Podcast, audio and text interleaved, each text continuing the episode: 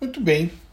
Estamos aqui novamente para mais uma apresentação sobre Vinha de Luz, livro de Emmanuel, psicografado por Chico Xavier.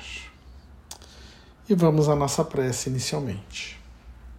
Elevando os nossos pensamentos ao amado Mestre Jesus, deixando de lado os problemas diários, rogamos ao Mestre querido que nos inspire e nos oriente. Permita que possamos compartilhar, dividir a inspiração, a luz e a alegria do momento de reflexão e intuição. Que possamos receber as orientações para enfrentar melhor as nossas vicissitudes e criar oportunidades para assim crescermos, maturarmos e desabrocharmos como espíritos de luz que um dia seremos. Com as tuas bênçãos, com a tua luz, com a tua intuição, iniciamos mais um evento de hoje. Que assim seja. Então estamos aqui para o episódio 29 Guardemos o coração. O homem de coração dobre é inconstante em todos os seus caminhos. Tiago 1:8.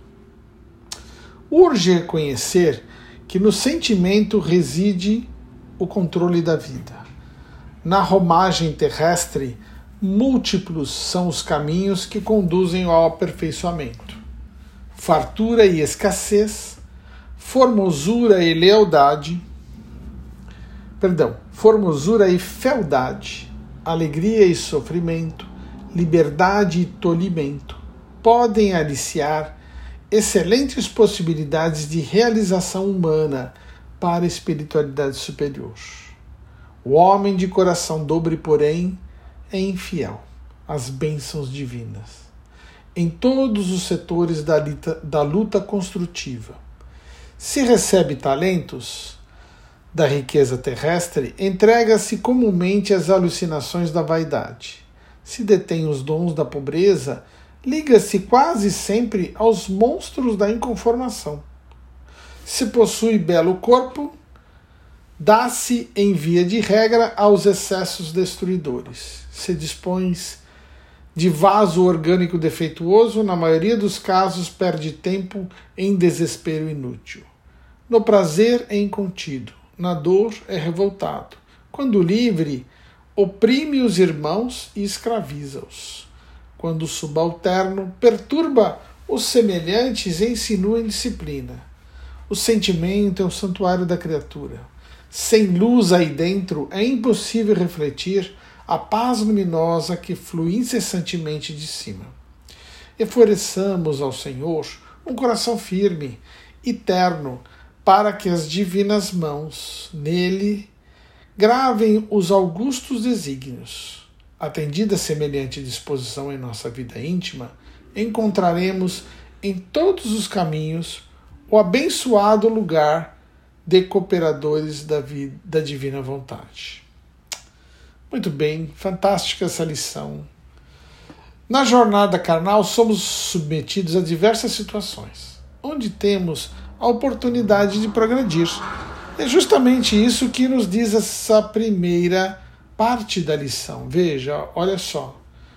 Na romagem terrestre, múltiplos são os caminhos que conduzem ao aperfeiçoamento. Ou seja, estamos aqui para aperfeiçoar. Né? Então vai lá, vivemos a fartura, vivemos a escassez, vivemos a formosura, vivemos a fealdade. Fealdade no sentido de fel, de dor, de sofrimento. Né? Alegria e sofrimento, liberdade, tolimento, podem nos dar excelentes oportunidades de realização humana. Então, o espírito colocado nessas condições extremas permite que ele desenvolva sua consciência, desenvolva seu sentimento, desenvolva as suas habilidades, faça a reflexão que o conduz ao aprimoramento. Então, é importante que lembremos, estamos aqui para aprender, para melhorar. Somos colocados nessas situações como uma forma de aprendizado, são testes, são avaliações. Né? A nossa condução, e veja, quando há o sofrimento, é, é para que reflitamos a respeito dele. Por que, que estamos sofrendo? O que, que nos leva ao sofrimento? Muitas vezes o sofrimento é uma grande ilusão, é uma grande contrariedade, não é a realidade, porque somos fadados à felicidade, somos fadados à vida eterna. O sofrimento é apenas uma construção do próprio homem. O próprio homem cria o sofrimento à sua volta. Veja, é, as grandes mazelas da vida são criadas pelos homens em detrimento dos outros homens. Veja o que ele diz aqui em relação ao coração dobre. Dobre quer dizer ardiloso, falso, fingido. É o coração que não está pronto para amar, ele não está pronto para se dar, está pronto. Ele ainda só pensa em si mesmo. É o excesso do egoísmo, né, que é o grande malefício do planeta atualmente. E na medida em que nos desligamos dele, que purificamos o nosso coração, nos distanciamos do sofrimento. E aí nos abrimos, nos colocamos à disposição da espiritualidade e podemos desfrutar e usufruir das oportunidades, das alegrias, da felicidade, do amor. Muito bem. O homem de coração dobre, diz Emmanuel, porém é infiel, de coração pobre, de coração fraco é infiel às bênçãos divinas. Ou seja, ele não está nem aí para as bênçãos divinas. Não está se preocupando com isso. Está se preocupando com o próprio gozo, né? com o próprio usufruto. E na medida em que você se preocupa só consigo mesmo, você passa a sofrer. Porque, infelizmente, somos seres gregários, criados para viver em sociedade, criados para viver em comunhão sabemos viver juntos, mas queremos viver solitários por conta do egoísmo. Infelizmente, quando insistimos na solidão, no egoísmo, somos cada vez mais infelizes. E na medida em que partilhamos, dividimos, somos cada vez mais felizes. É interessante isso, né? É uma dicotomia que vivemos. É infiel às bênçãos divinas em todos os setores da lita construtiva. Né? Então, o indivíduo de coração dobre é um indivíduo que vai sofrer em todas as situações da vida. Aquele que não sabe partilhar, não sabe dividir, vai sempre passar pelas agruras ou pelas oportunidades do sofrimento. O sofrimento, na verdade, é uma forma de retomar o caminho, de reflexão a respeito da necessidade real do espírito. Então, sofrimento são bênçãos. Na medida em que entendemos isso, sofrimento deixa de existir. Sofrimento é o estado de espírito. É assim como o inferno. O que é o inferno do ponto de vista espiritual? É o sofrimento ao máximo. Né? É aquela condição em que tentamos fugir, aquela condição que nos deixa na pior situação possível, né? É o nosso inferno. Não existe um inferno para todos, né? De queima, de ficar fervendo em caldeirões de óleo quente. Não é isso. O inferno é a nossa condição de isolamento, né? E de egoísmo puro. Então, na medida em que nos libertamos disso, somos compelidos pela evolução ao crescimento, ao amadurecimento e à felicidade. E a única coisa que é fatídica no universo é justamente a evolução. Por isso o sofrimento aparece. Né? E aí, do coração vêm as coisas boas, e de coração dobre é a personificação do egoísmo, né? Interessante, né? O que é um coração dobre? Aí Emmanuel nos diz aqui, olha só que interessante. Se detém os dons da pobreza, liga-se quase sempre aos monstros da inconformação. Se possui belo corpo, dá-se via de regra aos excessos. Quer dizer, se a pessoa é bonita, tem capacidade de, de envolvimento das pessoas, se entrega aos excessos né, do corpo, da bebida, né, das drogas, se dispõe de vaso orgânico defeituoso, na maioria dos casos, perde tempo em desespero inútil. Está passando uma provação com defeitos e o cara fica revoltado, ele fica desesperado, fica brigando com Deus, como se Deus fosse a culpa do sofrimento do indivíduo. A gente já sabe pelo Espiritismo que na hora da reencarnação o corpo imprime, o perispírito imprime sobre o corpo, na condição de raiva, de egoísmo, as deformidades físicas. É o nosso próprio egoísmo que gera a deformidade do corpo. Veja que interessante, novamente, somos nós que criamos os nossos sofrimentos. Mas por que, que eu fiz uma coisa boa outro dia e o meu sofrimento não, não passou? Porque o sofrimento é uma. Veja, o sofrimento é a colheita. Na verdade, ele foi semeado em algum momento. No passado, quando semeamos nas nossas loucuras, nos nossos desequilíbrios, a maldade, o egoísmo, estamos, por consequência, pela lei divina, recolhendo o sofrimento. E hoje, se semearmos, veja, se semearmos a bondade, a esperança, a paz, o amor, vamos colher os frutos da bondade, da paz, do amor, da esperança, né? Mas são sementes e o sofrimento é apenas a colheita. Então devemos semear o bem, semear as alegrias, as oportunidades. Então estamos todos vivendo nessa condição, né? O espírito lá é, no começo, o homem só tem instintos né? Na medida em que vai se tornando mais apurado, tem sensações. Com a evolução, ele terá os sentimentos. E dos sentimentos, o mais importante é o amor. Devemos cultivar o amor. O cultivo do amor nos dará colheita de amor. Cultivo da felicidade nos dará uma colheita de felicidade. São sementes que estamos plantando todos os dias. Eu tenho uma fábula que é fantástica, né? E dizem que um, um determinado homem, em um determinado momento, entra no reino divino. E aí ele vê lá a loja de Deus. E chega lá na loja de Deus, ele fala assim: Puxa, mas que interessante, deixa eu dar uma olhada. E entra na loja de Deus. E aí tá lá o atendente fala assim: Pois não, o que você deseja? Ele fala assim: Ai, eu vim ver a loja de Deus, o que, que vocês têm aqui? Ah, nós temos de tudo.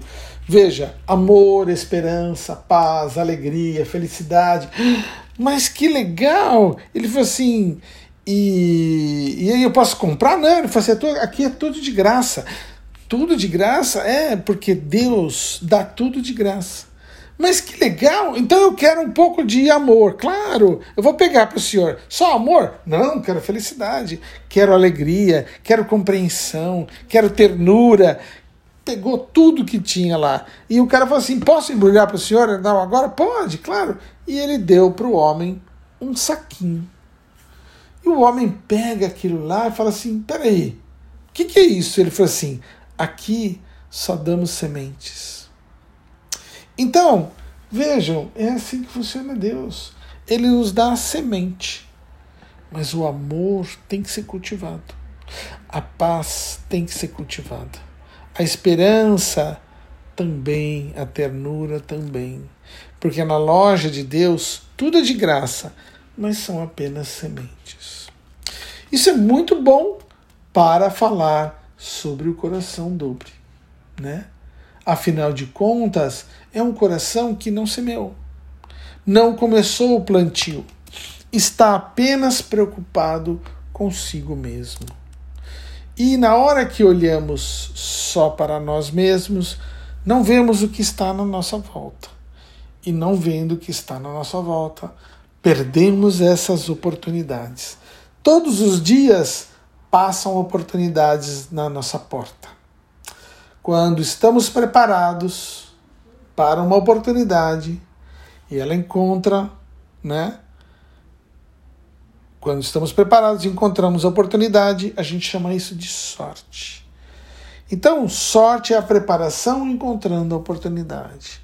E aí as realizações acontecem. Por isso devemos nos preparar. Devemos nos modificar, transformar esse nosso coraçãozinho que anda sem esperança. Aumentarmos a quantidade de esperanças para que as chances de transformação, de nossas modificações aconteçam.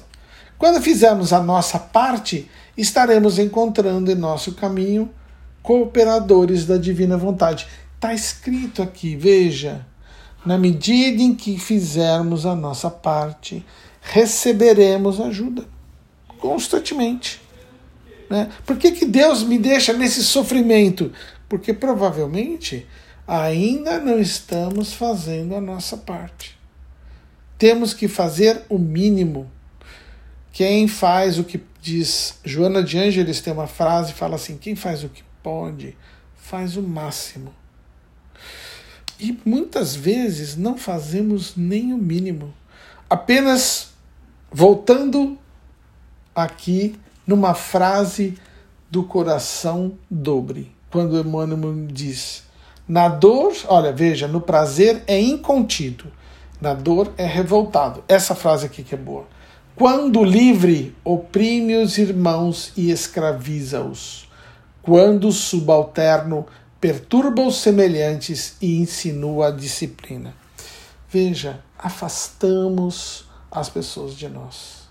Perdemos a oportunidade de fazer amigos, de constituir a grande realização ou para aquilo que o espírito foi criado para ser gregário, para conviver com as pessoas, para fazer os relacionamentos funcionarem. Se nós perdemos essa oportunidade, como seremos? Infelizes. Infelizes vivendo do nosso próprio sofrimento. Né? Então, Jesus, Emmanuel nos diz aqui na sua mensagem: quando fizermos a nossa parte, estaremos sempre encontrando em nosso caminho cooperadores da atividade da divina vontade. É muito simples, gente. Se a gente jogar, em vez de lixo, no terreno baldio, né? Começar a jogar sementes de flores, sementes de frutas, o que, que vai acontecer com esse terreno baldio? Um belo dia, ele vai se tornar um lugar de flores e frutos. Mas não vai ser amanhã, não vai ser hoje, não vai ser no final da tarde, não vai ser na semana que vem, vai ser daqui a algum tempo, porque essas coisas têm que florescer. Não adianta a gente viver numa casa que tem tudo que a gente quer no meio de um local triste, do local árido. Há que fazermos a nossa parte do plantio, jogar as sementes para que as flores floresçam, para que as árvores cresçam e deem frutos. É, para aqueles de coração dobre como nós, nós veja, não sou perfeito, não somos perfeitos. Estamos aqui no trabalho de crescimento. Todos temos alguma coisa para melhorar. Não em relação aos outros, mas em relação a nós mesmos. Se olharmos com o olhar de ver, ou seja, se de manhã nos debruçarmos ali diante da nossa pia, né, e olharmos no espelho perguntando quem somos nós o que será que vamos ver? O que será que vamos encontrar? Quem que nós vamos ver ali? Talvez um eu egoísta, um eu ainda mesquinho, um eu ainda com o coração ainda duro, um eu ainda precisando amadurecer. Então, temos que olhar para dentro de nós, né? e ver quais são as nossas propostas, as nossas dificuldades. E aí fazer a nossa transformação. Leandro Carnal, que é um grande palestrista e filósofo, né, professor de religião, ele diz o seguinte: não adie as mudanças. Né? Todos nós temos que mudar e não devemos adiar essas oportunidades. Por quê? Porque a mudança ela está dentro do processo de evolução. É só através da mudança, da transformação, que vamos evoluir. Portanto, não adiemos as mudanças. Toda vez que estivermos lá no final do ano, ó, estamos chegando agora no final do ano, né? Vamos propor as nossas metas de ano novo. Né? E o que há de diferente? Qual é a diferença entre a meta e o que acontece no ano novo? Né? Todo mundo faz aquelas promessas. Não, esse ano eu vou emagrecer, esse ano eu vou aprender uma língua, esse ano eu vou fazer um curso de graduação, de pós-graduação, vou fazer culinária, vou me tornar um escultor, vou escrever um livro, né? Temos ali os nossos sonhos. E chega no final do ano e lá se foram os sonhos e a gente não fez nada. O que, que existe entre o real e o ideal? O que, que existe entre o que a gente sonha e o que a gente de fato a gente faz? Uh, os americanos têm uma palavra para isso que chama-se procrastinação. Na verdade, isso aqui a ciência descobriu o seguinte: o cérebro gasta muita energia. Nosso cérebro gasta muita energia. Para vocês terem uma ideia, ele pesa lá um quilo, dois quilos, um quilo e meio, né? Olha só, isso daí, para uma pessoa que tem é, 80 quilos, 90 quilos, representa 2%, não é verdade? 2%. Só que ele gasta 20% da energia do corpo. Ou seja, ele é um órgão pequeno que gasta uma energia imensa. Né? Porque o nosso cérebro pensa, a gente pensa muito. Muita coisa na cabeça, a gente pensa o dia inteiro, a gente pensa quando a gente dorme, a gente pensa quando a gente acorda, quando está comendo, quando está lendo. Às vezes a gente está lendo, assistindo um filme, mexendo no telefone, quer dizer, está pensando duas vezes ao mesmo tempo. Né? Então o cérebro gasta muita energia. Para economizar energia, o cérebro cria alguns hábitos. E um dos hábitos é empurrar as coisas para frente descansar. O cérebro quer descansar. A gente não quer pensar muito, a gente não quer forçar muito, a gente quer descansar. É a tendência universal. O universo quer entrar em equilíbrio, tá? É o que a gente chama de entropia. O universo tende a um equilíbrio, ao gastar a menor quantidade de energia possível. Então as estrelas vão morrer, né? os planetas vão é, extinguir o seu fogo interno lá e assim por diante. Todo o universo tende a um equilíbrio. Nosso cérebro também. Né? Fazemos parte do universo. Mas nós temos que fazer a mudança. A transformação vai contra a entropia. Né? Ela é ela vai agregando energia, ela precisa que nós nos tornemos melhor, nos transformemos. E é necessário algumas ações. A primeira ação, que é importante, é a gente criar uma meta. A gente tem que olhar para frente e falar assim: eu vou, eu vou emagrecer. Por quê? Porque eu quero ficar melhor, quero ficar saudável. Emagrecer é saudável, né? Tirar minha gordura do fígado aqui, caber na minha na minha calça que eu comprei o ano passado e já não caibo mais, né? Não tô cabendo mais. Então, essas coisas tem que ter uma meta. E essa meta precisa ser alguma coisa razoável. Né? Não vou perder 10 quilos em uma semana. Não existe isso. Nós temos que fazer um grande esforço para perder um quilo aí no mês, né? Depois perder um outro quilo no outro mês e assim por diante. Então fazer alguma coisa realista. Segunda coisa que é importante, insista. Insista. Se a gente começou essa semana aqui e no fim de semana que vem comeu aquela pizza, né? Calabresa e mussarela juntas, assim, com azeite. Vamos, na segunda-feira, fazer o esforcinho, né? Já fazer um pouco de exercício físico, retomar as nossas metas. A terceira, crie hábitos. Só os hábitos são permanentes. Só aquilo que a gente treinou o cérebro a fazer permanece. Porque, como a gente falou, o que, que é um hábito? É uma gravação que a gente põe no nosso cérebro. E como é que a gente adquire um hábito? Fazendo várias vezes a mesma coisa. Quando a gente põe um hábito no cérebro, ele fala assim: que bom, eu não preciso gastar energia porque gravou. E aí o cérebro repete o hábito. Né? Repete o hábito. O hábito que eu tenho hoje em dia é de ser meio preguiçoso. Então vou mudar esse hábito. Vou colocar para mim uma proposta de transformação. E por último, recompense-se. Admita que você conseguiu, conquistou aquilo que você queria, né? E valorize-se, porque é muito importante a gente saber que transformou e modificou algo dentro de nós. Então, para todos nós que temos alguma coisa dobre em nossos corações, alguma coisa complicada, difícil, né? Sem confiança, vamos executar os passos da transformação.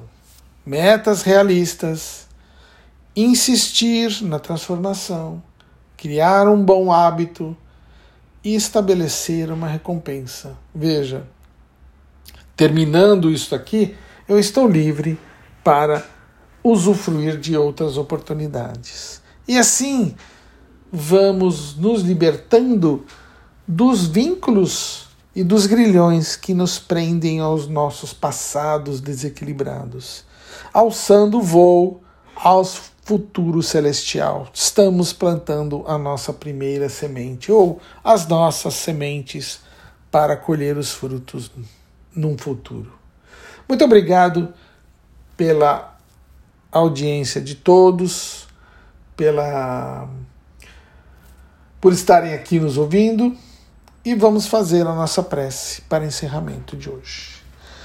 Jesus, obrigado pelas oportunidades, abençoe a nossa jornada, inspira-nos sempre ao bem, ajude-nos a transformar os nossos coraçõezinhos ainda endurecidos pelo egoísmo, mas que tenha a intenção de alçar voo cada vez mais alto.